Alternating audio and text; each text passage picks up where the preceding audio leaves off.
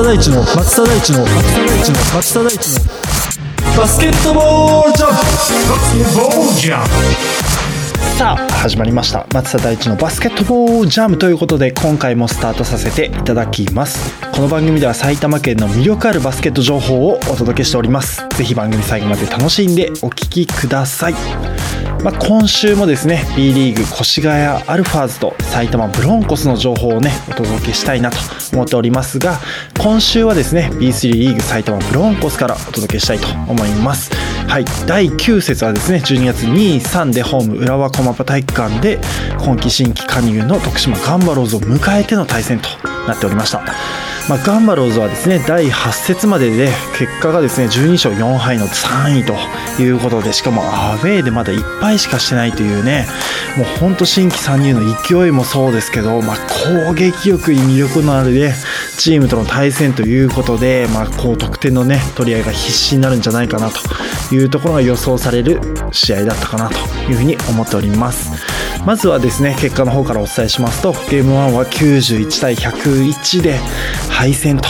なりましてゲーム2はですね114対99と、まあ、今季最多得点を記録しての勝利と、まあ、下手したらね114点ってここまででもね、まあ、最高記録なんじゃないかなというね記録なんですが114点を取っての勝利ということで、まあ、今節はま1勝1敗のタイという形となっておりました。はい、で私自身もですねブロンコスの試合2試合観戦してきましたので、まあ、やっぱりこのね浦和駒場体育館の熱気とまずはこのハイスコアゲームになったねこの展開っていうところをね振り返っていたらいけたらいいかなというふうに思っております。はい早速いきましょう。ゲーム1はですねまあ序盤から徳島の攻撃力が光る展開でしたよね。うん。まあやっぱりこうポイントガードのね、えー、塚本選手。うんやっぱりこう勢いありましたよね。もう序盤からこう自分が行ってやろうっていう感覚がね見えてやっぱりそこでかなりねポイントを作れたんじゃないかなっていうところでしたよね。うん。まあリングアタックもそうですしスリーポイントも高確率なところもそうですけどやっぱりこの選手がねしっかりとこうチームをねねあのやりたいバスケットにね導いたっていうところでは、まあ、ガンボローズのねうんやっぱり中心選手としてねまあやっぱりこう塚本選手のね存在感っていうのが光るね展開だったかなというふうに思っております。まあ、ブロンコスとしてはかなりね序盤から劣勢な状況だったんですけど、まあ、佐藤文也選手キャプテンがねもうスリーポイント連続で決めてこのクォーターだけで5分の4のねスリーポイントだけで12得点と。うんやっぱりここでなんとかしのいだっていう感じでしたよね。うん。もうやっぱりそこ以外になかなか点数が伸ばせなくてでトランジッションのところでね文也選手のスリーポイントが当たってというところでなんとかねこう食いついてってという形で、まあ、1クォーター終わっては27対25で、まあ、2ポイントリードという形はあったんですけど、まあ、やっぱりなんか展開的にはちょっと苦しいようなね状況だったかなというふうに思っております。はい、で2クォーターに入ると、まあ、ガンバローズはねなかなかこう点数がね伸ばせない展開の中で、ね、こう久しぶりに戻ってきました。クリクマウィル選手ね。約1ヶ月ぶりのねコートインということで、まあ、やっぱり戻ってきてねすぐにやっぱりこう存在感がね出される展開だったかなと。得意のねミドルレンジのジャンプシュートもそうですし、まあ、ディフェンスの部分でねかなりこうねえー、カバーリングもそうですけどリバウンドも含めて、まあ、やっぱりこう存在感の光るねプレーがねたくさんあったかなというふうに思っております。ね、でチームとしては、まあ、文也選手がねここでもスリーポイントを決めてということで前半だけで5本決めてと、まあ、素晴らしいね活躍でしたよね。でそこに浜田選手がね2ポイントもしっかりと決めてというところで22対13と、まあ、やっぱり前半だけ終えると、まあ、非常にね、えークリクマウィル選手が戻ってきてね、まあ、いい流れでね進められたんじゃないかなと。いう感じは見てました。はい。で3クォーターに入るともうやっぱりねガンバローズのねこう得点の取り合いをね挑んでくるっていうのがねもう存分に出た感じでしたよね。うん。やっぱりこうねポイントをかなりね取ってくるドーソン選手。ねスリーポイントも非常に高確率で入りますしで2ポイントのアタックもそうですけど、まあ、やっぱりドーソン選手がね長い時間プレーすることによってここでしっかりとね点数を取ってきたかなというところでしたよね。うん。でいやーガンバローズはねあの駒水タイガーねジャック選手ね日本人選手なんですけど、まあ、このね日本人ビッグマンって言われる選手はね、えー、2人ほどね ありまして、まあ、この2人がねしっかりとね活躍するとやっぱりチームとしてはやっぱりドーソン選手コームズ選手っていうねプレイヤーがしっかりとね点を取れる環境をね作られるんじゃないかなというところでこのね3クォーターの駒水選手の活躍っていうのがチームとしてはね苦しい展開をね踏んだ形だったかなというふうに思っております。はいで4クォーターに入ると徳島はねもうドーソン選手がね3クォーターに引き続いてもう完全にアンストッパブルな状況だったんですよね。うんまあ、やっぱりねインサイドのねペイントアタックもそうですしスリーポイントもねかなり高確率で入ってたのでどうしてもこうね的が絞りづらい状況だったかなという感じはしましたね。うんまあしっかりとね徳島らしい展開でまあ早いトランジッションの部分ね思い切ったスリーポイントもそうですしやっぱりこのクォーターもしっかりとね32点取ってきてというところではもう本当ガンバローズのねアウェーでの強みっていうのがねこう存分に見せられるね展開だったかなというふうに思います。はい。まあブロンコスとしても3クォーターまではねなんとかこう自分たちのね展開をうまく作りながらっていうところではあったんですけどまあやっぱりねクロージングの部分でまあターンオーバーがね、まあ、非常に多く出てしまったというところとやっぱりこうポイントをね取れる場所っていうのがねちょっと絞りきれなかったかなというところで、まあ、ちょっと日本人選手のね活躍っていうのも4クォーターに入るとちょっと薄れてしまったっていうところもあって、うんまあ、ガンバローズとしてはこうディフェンスがね的を絞りやすい展開だったかなという感じはしました。はいということで、えー、ゲーム1の方は91対101ということでガンバローズの勝利という形となっておりました。はいでゲーム2の方はです。ねもうね1クォーターでもう圧倒的なね、えー、ポイントをね広げられる展開だったかなと思います。うんやっぱりね浜田選手の活躍っていうのが非常にね光る展開だったかなと思います。ねねリーグ通算で1000ポイント獲得してアシストもね500本到達ということでまあ今節のね、えー、ね、え、ピックアッププレイヤーという形かな、まあ、注目の選手という形で浜田選手をね取り上げられていたんですけどもう本当ねそれに匹敵するねプレーをねしっかりと見せられたんじゃないかなと。いうところでしたね。うん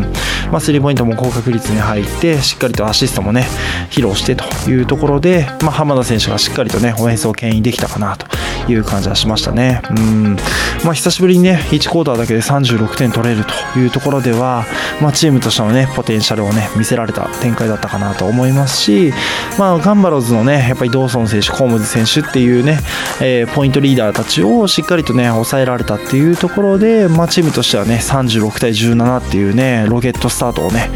うん出せたっていうところではやっぱり昨日のね課題をしっかりとね克服してきたかなという感じがしましたね。うん。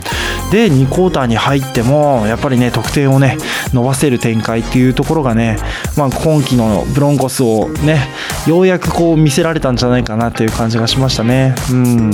まあ秋山光選手がねあのスリーポイント連続で決めたりっていうところでこのクォーター3分の3で10ポイント獲得とうん、やっぱりこの辺りもね非常に良かったかなっていうところですよね。うんまあ、ガンバローズとしてもあのコームズ選手、ドーソン選手がねしっかりと点数を取る中ではいたんですけど、まあ、なかなかねそれ以上のね点数っていうのが取れずっていうところで、まあ、チームとしてはね1クォーター、2クォーター前半が終わって66対39と。うんやっぱりねここでしっかりとねあのブンコスらしい展開が見れたっていうところではいやようやくねこう連敗からね明るい兆しが見えたね瞬間だったかなというふうに思っております。はい、ということで、まあ、今節は、えー、1勝1敗ということとなっておりました。はいということで、えー、ゲーム2終わりまして、えー、佐藤文也キャプテンに、えー、インタビューさせていただきましたのでまずはそちらをお聞きいただければなというふうに思っております。はい徳島ガンバローズゲーム2終わりまして、えー、今こちらにですね佐藤文也選手に来ていただいております。文也選手よろしくお願いします、お願いします。まあ、ゲーム1はね悔しい敗戦という中で、まあ、今日ゲーム2でカムバックして114点を取っての勝利ということでまずこの2試合振り返っていただいてもよろしいでしょうか、えー、まあ昨日はまあ、本当にいいところまで、まあ、チームとしてやることをやれてたんですけど、まあ、やっぱ最後の、まあ、いい時間帯で、まあ、爪が甘くて、まあ、それがやられたので、まあ、本当に今日の試合に関しては40分間、えっと、自分たちのやるべきことをやろうということを話して、まあ、やれたので、まあ、それが良かったのかなと思います。チームとしてはこうどういったところを改善したんですかね、具体的なところをちょっと簡単に教えていただけたらなと思います、えーまあ、でもヘッドコーチから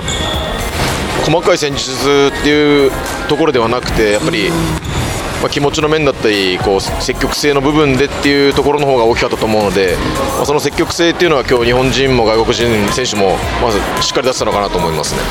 ありがとうございます。昨日ちょうど泉ヘッドコーチとお話しさせていただいた時に日本人選手の活躍どうですかって言ったらもう文谷以外はまだまだですよなんていうことを言っておられましたけど、まあ、文谷選手今季やはりディフェンスの厳しい中で、まあ、高確率のスリーポイント入ってると思うんですけどそのなんか好調の理由だったりっていうのはありますか？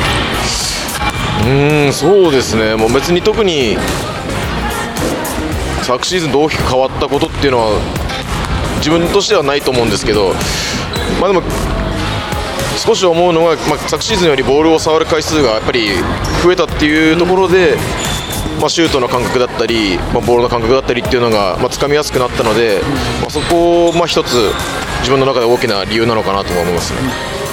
ありがとうございます。今、まあ、勝率的にはまだまだ伸びてない状況だと思うんですけどここからやはりあの全員また揃ってきてウィル戻ってきてっていう形で、えー、ここからまた中盤戦に入ってくると思うんですけどそちらの意気込みだったりとかこのプレーオフに向けてっていう形で、えー、最後一言いただいてもよろしいでしょうか。はい、えー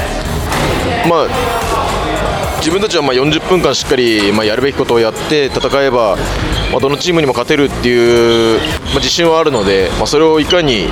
やれるかっていうところの部分だと思うので、まあ、そこを続けられるようにしっかり練習の力、まあ、一人一人が意識をした中で、まあ、練習をして、まあ、なるべく練習をたくさん詰めるように、まあ、これから頑張っていきたいなと思います。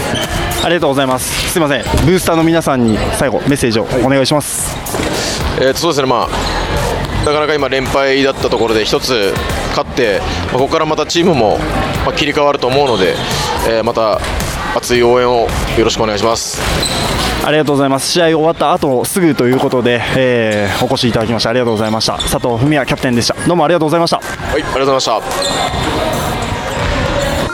文也選手試合後にね、インタビュー受けていただきまして、ありがとうございました。うん。まあ、今季ね、非常にスリーポイント高確率に入っている中で、まあ、やっぱりチームとしてね、日本人選手の得点というところ非常に大事ですので、まあ、この調子でね、なんとかこう、スリーポイントのアベレージを保ちながら、まあ、得点をね、伸ばしていただけたらなというふうに思っております。はい。ということで、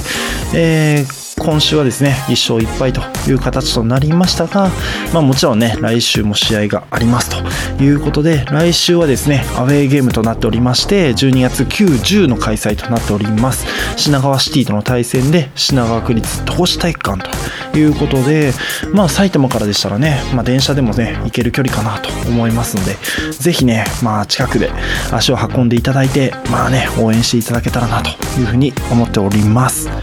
はいということで、えー、埼玉文庫さんここまでとなりましてここからは越谷アルファーズの方にね移っていきたいなというふうに思っております。はいということで越谷アルファーズはですね、えー、12月のね23でウィングハート春日部ホームゲームとなっておりました。東地区1位のアルティーリ千葉との対戦ということでね首位だ首位決戦となっておりました。うんまあね、結果の方からお伝えしますと、ゲーム1がですね、65対68で敗戦。続くゲーム2はですね、80対81で敗戦ということで、残念ながら連敗という形となっておりました。はい。まあちょっとね悔しい試合だったかなというふうに思うんですけどまずはね結果の方ね振り返っていきたいなと思うんですけどまあやっぱりねゲーム1からアルティーリ千葉のディフェンス激しかったですね。うん。もうほんとねオールコートでしっかりとねポイントガードにねプレッシャーをかけていくっていう展開がずっと続くっていうところではまあアルティーリ千葉のねガード陣っていうのは非常にこうね運動量豊富にねできたんじゃないかなっていう感じですよね、それにどちらかというとね、アルファーズが受けてしまって、まあ、チームとしてはね、あのなかなかこういいボール回しができないっていう展開がね、うん、得点につながらない展開だったかなというふうに思っております。はいまあ、やっぱり序盤からね、えー、越谷の点数が伸びないところで、まあ、やっぱりアレックス・デイビス選手、木田選手、ね、やっぱりこの辺りがしっかりとね、点数を取ってきて、うん、高確率なね、試合をね、しっかり作ってくれましたよね。まあ、チームとしてはね、スリーポイントがなかなかね、入ってないという、まあ、RT 一番がですね、入ってない状況でも、ツーポイントはね、しっかりと決められてっていうところだったので、まあ、どっちかというと、やっぱり守られ、守れてる感じはね、しなかったんじゃないかなっていう感じがしますよね。うん。まあ、対するね、越谷アルファーズは、まあ、やっぱりアイザック・バッツ選手、ジャスティン・ハーパー選手、ね、ねそこに、9選手のね、えースリーポイントなども入ってというところで、まあ、点数は取ったんですけど10点しか取れずというところですよね。うんまあやっぱりここでしっかりとね RT1 番にね差をつけられたっていうところがまあやっぱりねゲーム1のね苦しい展開を生んでしまったかなというふうに思っております。はいまあ、ゲーム2でねしっかりとね立て直してこれたっていうところでは良かったんですけど、まあ、やっぱり LJ ピーク選手がねベンチから入ってきて長谷川智也選手キャプテンがね入ってきてというところで、まあ、この辺りのね点数がしっかり伸びてくるとやっぱり既存のね外国籍選手のねジャスティン・ハーパー選手の得点も伸びるっていうことででやっぱりハーパー選手のね点数を伸ばすためには日本人選手あとは LJ ピーク選手ね、まあ、この辺りの点数っていうところが一つねポイントになるかなっていうところではありました。はい。でやっぱり3クォーターに入って徐々にね越谷がねペースをつかんでアルティーリはね失点をね、えーまあ、得点がねなかなか取れずアルファーズはね失点を抑えることができてというところでは、まあ、チームとしてはねやりたいバスケットがね徐々にできてきている展開のねこの時間帯だったかなというふうに思いますね。うん。まあスリーポイントはねやっぱりなかなかね入らない状況っていうのが、まあ、チームとしてねもう少し点数を伸ばせる要因にはなるんですけどなかなかね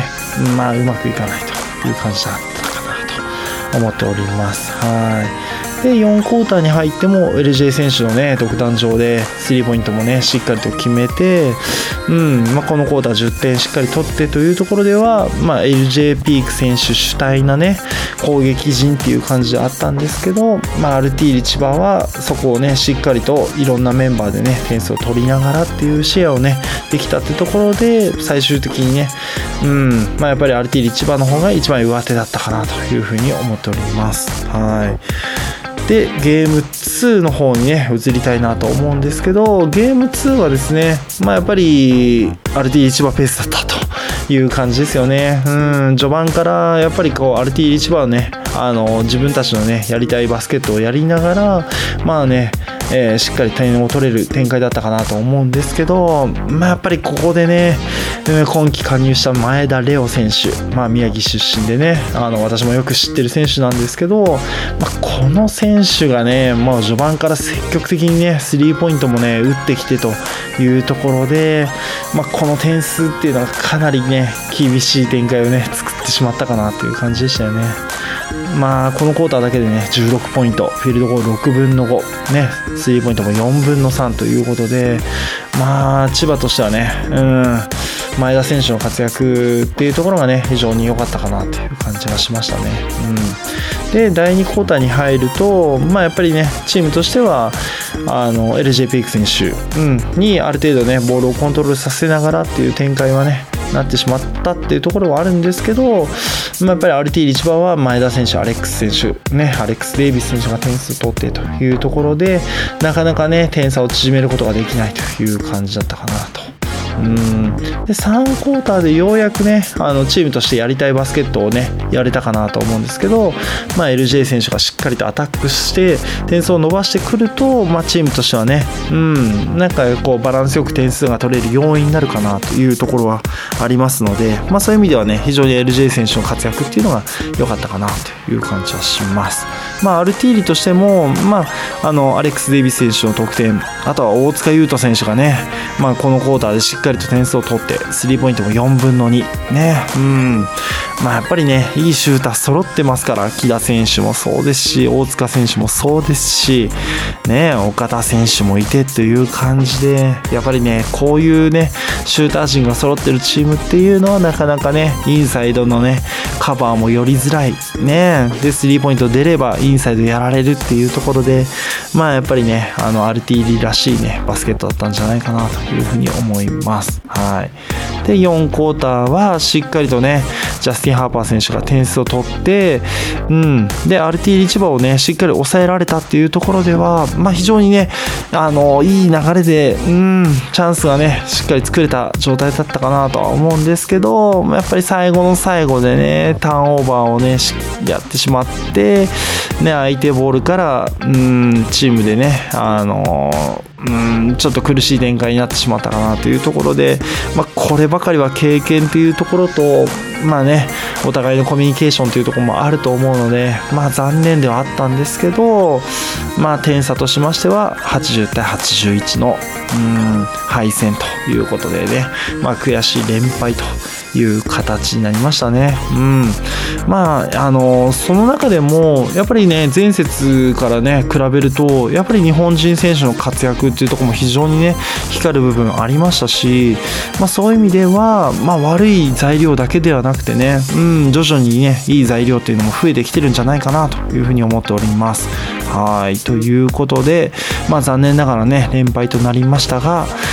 越谷アルファーズも90ね、ホームでゲームがね、ありますのでね、ぜひそちらもね、見ていただけたらなというふうに思っております。まあ、アルファーズはね、えー、15時からの試合で、ね、岩手ビッグブルーズを迎えてという形となっております。はい。ね、ビッグブルーズも B3 からね、昇格してきたチームということでね、まあ、やっぱりこう、この辺りでしっかりとね、勝ち星を取りたい。まあ、ディフェンスとね、アグレッシブなオフェンス、まあ、非常にね、見どころのあるチームですので、まあ、そこを相手にいかにね、しっかりと勝ち星をつね、つなげられるかっていうところも、まあ、見ながらということで、まあ、私はね、今週は今度は越谷アルファーズにね、行って、まあ、試合を見ながらね、レポートしてきた、してきたたいなというふうに思っております。はい。ということで、えー、今週はね、埼玉ブロンコスは1勝1敗、こちらランズは連敗というふうにはなりましたけど、まあ、ここからね、まだまだ試合ありますので、ぜひね、バスケットライブもそうですが、まあね、あの、ぜひホームゲーム、ね、応援に行っていただいて、ね、熱い応援、熱い声援をね、選手に向けていただけたらなというふうに思っております。ということで、まあ、今週も長くなりましたが、ここで以上とさせていただきます。最後までお聴きいただきましてありがとうございました。バスケットボールコメンテーターの松田。